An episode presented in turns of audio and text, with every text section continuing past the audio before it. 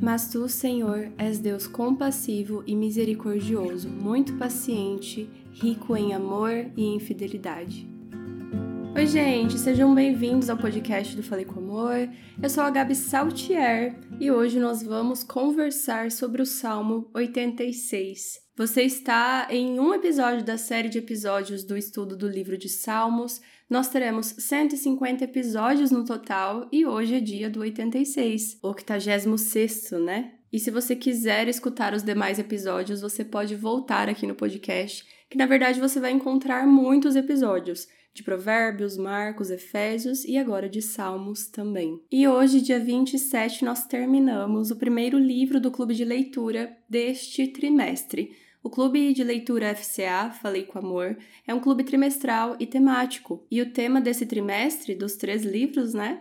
É As Virtudes de Jesus, e nós lemos o livro Manso e Humilde, e na semana que vem nós vamos começar a ler Milagres. E o terceiro livro será Em Seus Passos, O que Faria Jesus. Então eu convido você a entrar no clube porque amanhã, dia 28, eu vou abrir novamente as inscrições e elas vão se encerrar durante essa semana, tá? Então quem ficou de fora durante o primeiro livro pode entrar neste segundo. E aí já fica até o terceiro livro. Lembrando que o clube de leitura, você adquire o trimestre e tem acesso aos cronogramas de leitura, as aulas semanais que são liberadas todas as segundas, ao sorteio do livro do mês e ao nosso grupo exclusivo de membros lá no Telegram. Vale muito a pena se você deseja cultivar a sua vida de leitura ou se você já tem uma vida ativa de leitura, mas deseja se aprofundar em ensinamentos cristãos e em livros que são extremamente edificantes. Então fica meu convite, porque amanhã abre novamente a inscrição, mas se encerra essa semana, então fique esperto, acompanhe o Falei com Amor lá no Instagram para não ficar de fora. Se você ainda não leu o Salmo 86, que nós vamos conversar agora, te convido a ler assim que terminar o episódio. Estamos falando hoje de um salmo davídico, viemos de uma série de salmos que não era de Davi, e hoje Davi volta. E nesse salmo aqui, Davi usa muitas palavras no imperativo. Inclina, guarda, alegra, escuta. E isso demonstra uma dependência de Deus, porque quando você aplica o imperativo, é falando com que aquela pessoa realmente faça. E Davi usou o imperativo aqui sabendo que Deus era capaz de fazer e era justamente quem fazia. Então aqui nós temos um salmo que é um apelo para que Deus continue derramando graça misericórdia sobre o salmista. Davi cita aqui sobre a misericórdia e a graça de Deus. E eu percebi que muitas vezes nós não vamos até Deus por acreditar que de alguma forma somos indignos. Não sei se acreditamos que a graça e misericórdia são fontes esgotáveis ou se acreditamos não merecer. Mas algo que eu comentei no clube de leitura, que a gente conversou muito no livro Manso e Humilde, é que Deus já enviou o filho dele. O sacrifício já foi realizado. E aquilo que Deus fez no passado por nós, ele ainda faz no presente.